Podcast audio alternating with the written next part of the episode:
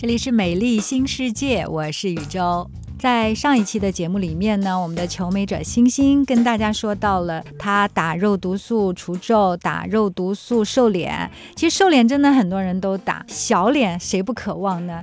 最起码你在拍照的时候，不想把自己放在最后面，都希望自己在前面，而且能够展现出最好的容颜。所以在今天的节目里面呢，请到来自于南京鼓楼医院烧伤整形科的葛华强葛医生，跟我们来分享肉毒素的瘦脸针。听众朋友们好，我不知道除了打肉毒素的瘦脸针之外，有没有其他的方式可以瘦脸的？瘦脸的话，一般就是指的是就是肉毒素的瘦脸。其实我们如果讲瘦脸针的话，基本上都是肉毒素的瘦脸针，是吗？对，其他的就牵涉到一些更大的手术，可能就是。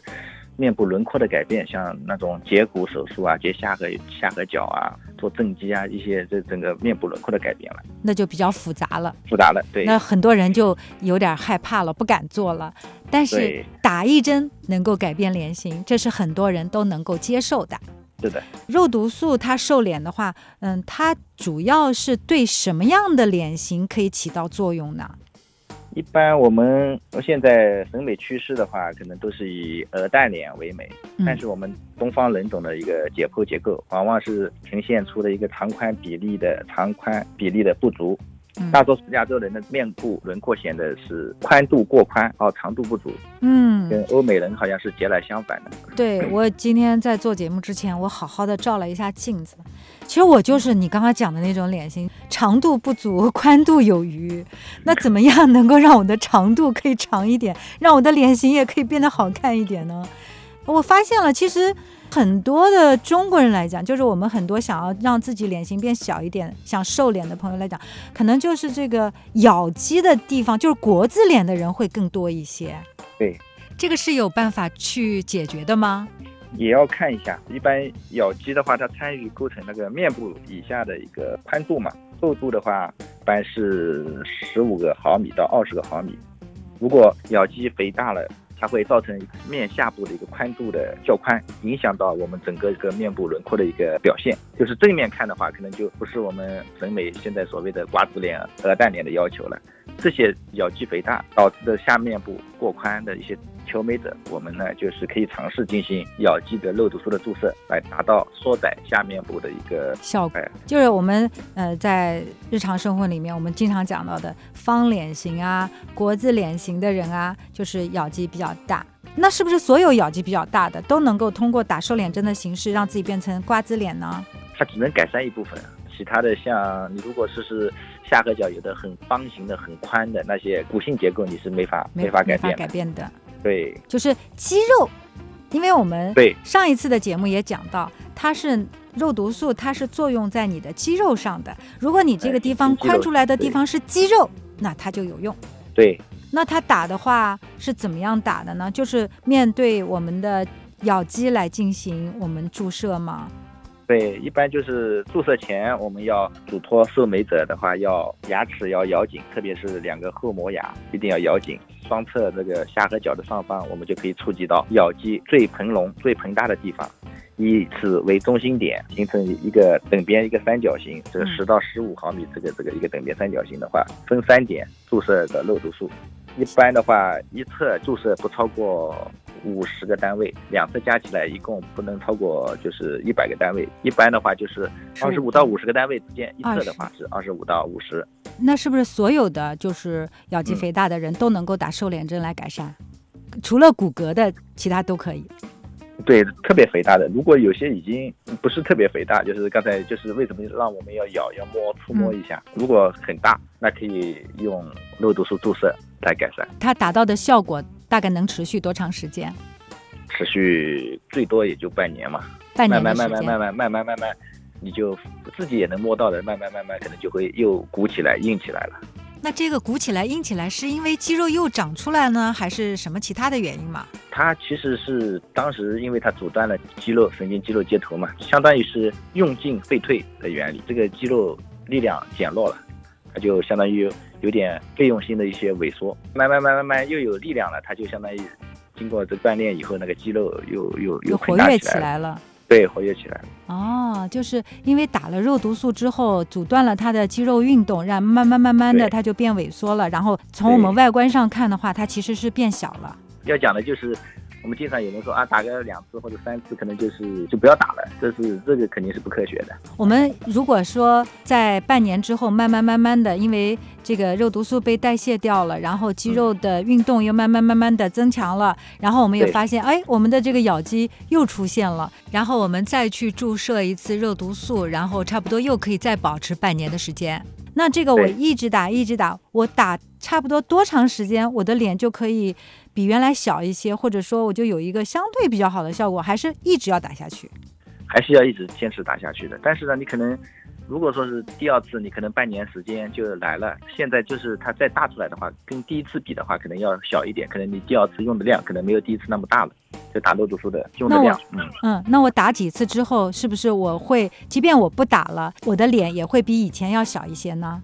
如果说是你打完两次或者三次，后面你过个一年半载呃不打的话，它还会慢慢慢慢恢复到以前的那个咬肌的这个力量，基本上是和以前形，态也会回来的，就是基本上和你在没打之前是一样的。一样的。所以有个误区说打两针或者三针就永久定型了，这是不可能的肯。定不科学，不可能的。葛医生，你的求美者当中啊，有没有嗯什么人给你留下比较深刻印象？他一直打，然后真的就达到了他非常好的效果？长期打嘛，长期打维持在一个比较好的一个轮轮廓的一个一个状态。是有的，是有这样的人的。大部分还是就跟皱纹是一样的，你对着镜子看的时候，你慢慢慢慢发现这个啊皱纹出来了，你可能觉得打针的时间到了啊，这个咬肌或者其他亲戚朋友觉得你是不是最近长胖了，实际上就是脸慢慢大起来。就是你的脸又大起来了。打完瘦脸针之后有没有什么副作用呢？瘦脸针的副作用也也有的，主要多有一个就是出现大小不等的那个挖腮，哇塞，是一咬的时候就跟我们青蛙呱呱叫的时候它会鼓起，鼓起来。对，它实际上是肌肉的一个不均匀，或者是弥散的不均匀，导致肌肉头被阻断了。有的没阻断，没阻断的时候，你一咬，它那个肌肉还是很强的嘛，它就会像我们那个肱二头肌一样的，一收缩会变大，会有这种情况。在收缩的这个肌肉里面再补充一点，就能解决挖腮的表现了。啊、嗯这个挖腮是呃什么原因导致的呢？一个就是你可能注射的不到位，还有一个就是一第一次打一般会出现你的肌肉太强，有一个头的肌肉太强，它基本上是三个点，可能是基本上是像二十五个单位的话，一一个十个单位，或者是中间一个点多一点，另外两个角均分，这样的话可能就有一个一个角的力量太强了，它没有阻断掉。哦，明白了，就是没有阻断掉的部分，可能就会引起挖塞。对你只要再补打一点，就把它那个力量比较强的那个头再阻断一下，就就可以把它搞定了。这是挖腮现象，可能是打瘦脸针的一个副作用，其实也不能是副作用吧，可能是跟医生的技术有一定的关系。对，还有比较多的就是可能颊部凹陷。颊部凹陷是什么意思？注射部位过高，它导致这个咬肌上缘腮腺区的一个萎缩，出现两颊下部的一个下凹下部外观有凹进去了。那如果说啊，有一些人可能也是医美嘛，也是这两年才进入到我们的视线，我们才慢慢的开始了解，慢慢的开始接受。有一些人嗯呢，可能呃想去打的时候，自己的年纪已经大了，可能脸部呢，他已经有一些下垂的情况。这样的人，如果是想改善自己的脸型，想打瘦脸针的话，也是能打的吗？还是要做一些其他的之后再打？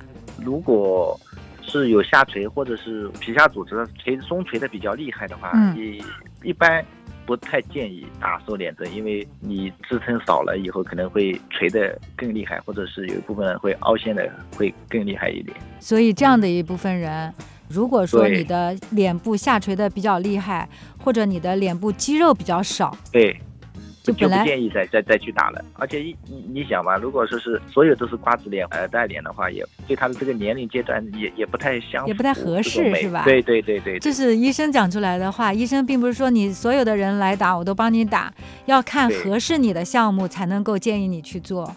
对。而且嗯就是刚才讲的，如果能达到你不做那种很大的一个手术创伤，也能改善你的轮廓的话，我们才建议他能打表肌的一个注射。其实瘦脸针的话，真的不是所有的人你咬肌肥大都能够打的。刚才我们已经讲了，有一些人就不能打，比如说你的脸部下垂已经比较厉害了，本身脸部肌肉比较少，有一些凹陷的情况，可能这些都不太适合去打。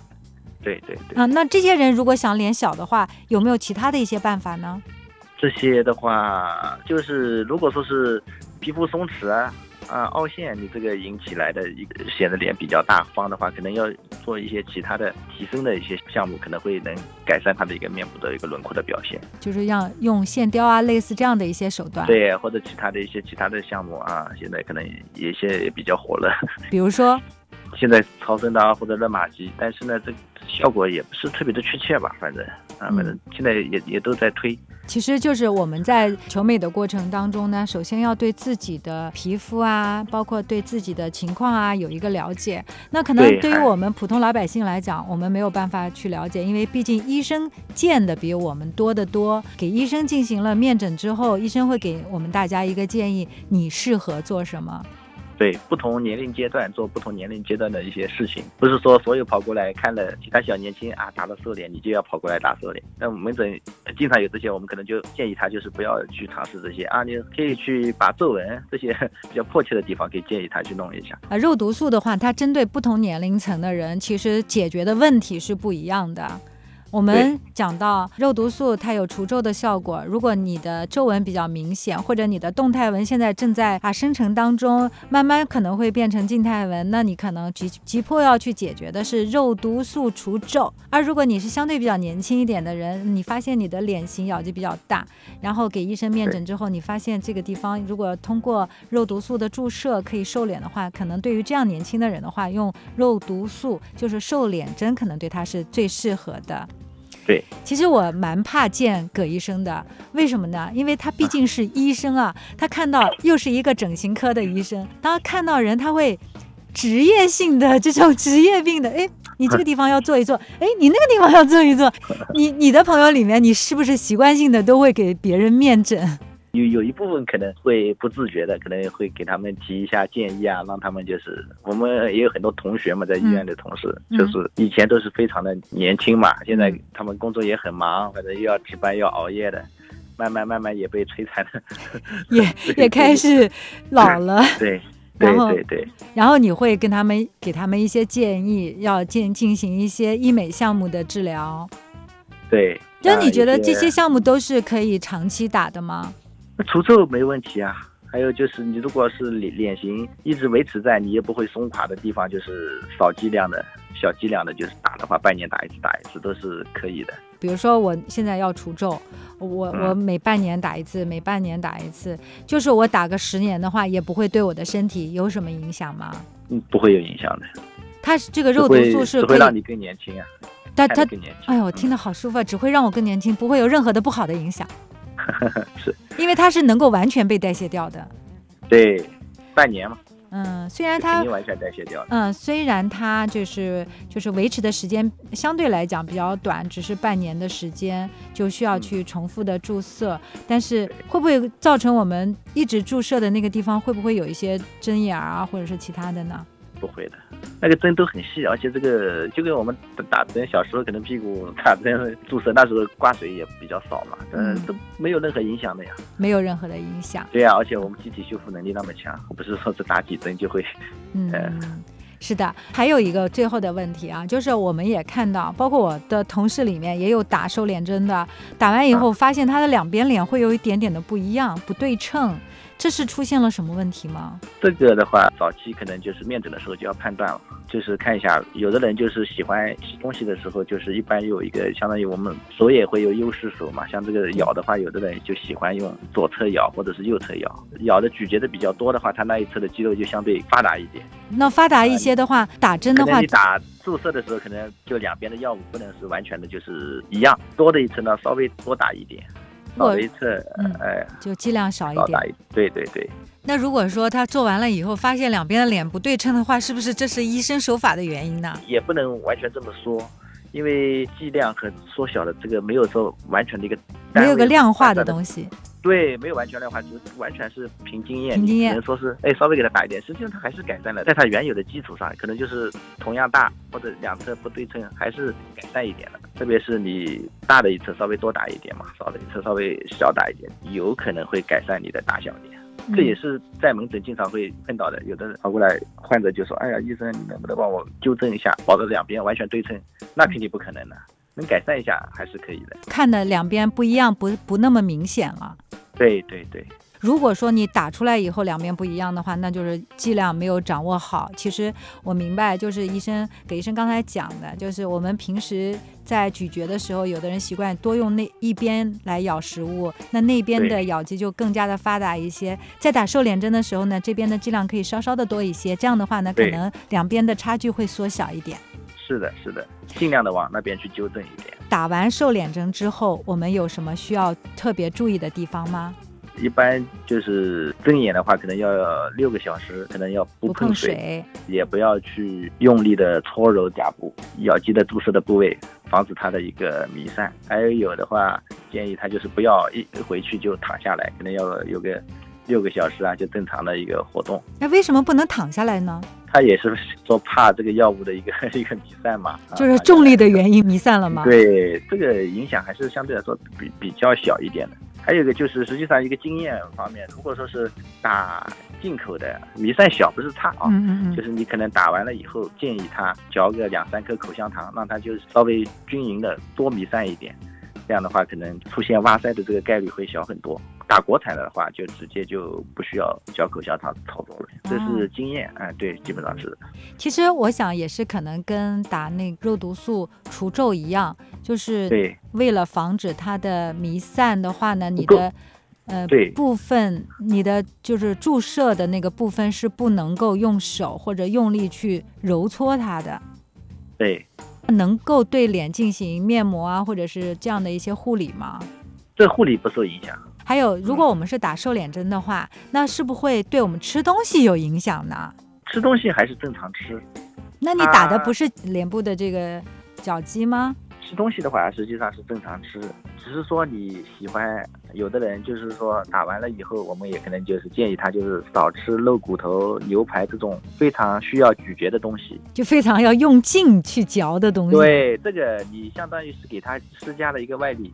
逼着他去锻锻炼，维持的时间没有那么长。如果说是用的不要用力嚼的那么多的话，他可能就是维持的时间更长一点。哦，我明白了。有好几个朋友应该就是他这个喜欢嗑瓜子，嗑瓜子也会对我们的这个面部的形状有影响吗？你打完了以后，它出来的就就是比 不吃嗑瓜子的人要要要要快得多，因为你嗑瓜子不断的在咀嚼在咬，比划一下这个做嗑瓜子的动作，你肯定嘴巴张开要咬的。我忽然有一个 奇怪的想法，就如果我们人从生下来开始就吃流质的话，是不是我们的脚肌就会变小呢？是的呀，你看在医院里面很多就是不能自己自主进食的，要插入胃管或者干什么，它就是 就费用性的萎缩嘛。就是说，如果我们脸部打了瘦脸针的话，以后我们在吃东西的时候，呃正常吃实际上是可以正常正常吃可以，就不要用力的去咀嚼。被动的去让我们的脚肌在加大它的运动量了，是这个意思。对，还有一个就是刚才讲到的，就是如果说是你这个力量减弱了，你还是在咀嚼嘛，它力量很弱，它就要要出现一个代偿性的一个颞肌，我们也要参与这个咀嚼运动的，它就会要代偿。什么意思？很厉害，就会出现一个增厚，表现我们颞肌的这个一个隆起，就太阳穴这个地方。太阳穴这个地方会隆起。对。嗯，是什么原因引起的呢？就是因为你的这个咬肌咬不动了，但是你又吃非常硬的东这个东西，它颞肌的话，它是参与我们这个咀嚼和咬的这个动作，它就是被动的加强了锻炼。哇，这个脸部的肌肉也是好复杂的。对，就是没想到我本来是想瘦脸的，结果我的太阳穴这一块凸起了，这可能就是因为。我们的咬肌不能够作用，我们又在吃非常难以咀嚼的食物的时候的一个副作用。对啊，像现在整牙也比较的，就是流行嘛。对。很多整牙它咬合没那么好的话，有的就是颞部会有一个萎缩，所以有的人要咬咬牙棒去咬，就是让颞肌要维持它原来的一个运动运动量，就是不让它萎缩。哦，萎缩它就凹进去了。对。哇，这个好复杂。哎，今天我们又学整牙脸嘛，对哦，整牙脸哦，天哪，就是这里面有好多好多的医学方面的知识。我们无论是打瘦脸针也好，或者是除皱针也好，其实我们注射进我们身体里面的成分都是肉毒素。而这样的一些产品的话，我们在市面上有两个品牌的，一个是美国的宝妥适，一个是国产的恒力，而其他的一些市面上的啊肉毒素的产品都没有得到我们国家的认证。所以我们在选择热毒素产品的时候呢，一定要看一看它有没有得到我们国家食品药品监督管理局的批文和认可的，然后选择合规的医院和有资质的医生，这样才能够保证我们的健康、我们的安全。我要补充一下，可能慢慢又有其他的一些品牌在做临床药物验证啊什么的，慢慢就会进入国内。现在好像那个英国的那个 Desport 可能也可能会进来了。一切都要以 CFDA 批准为准。CFDA 就是中国食品药品监督管理局，有他们的认证，这样的产品才能够使用。千万千万不要用到假的。很多我们看到的医美的这失败的案例，要不就是到了不应该去没有资质的医生那里，要不就是用了假的产品。所以在此呢，我们的节目也是再一次的提醒大家，一定要找对医生，用对药。如果想了解更多的医美的资讯和信息，可以加关注主播宇宙。如果你有问题给我留言的话，都会得到一一的回复。美丽新世界，你的医美避坑指南。下一期我们要关注到的是关于激光美容，有问题可以留在评论区，我们也会请专家给您回复。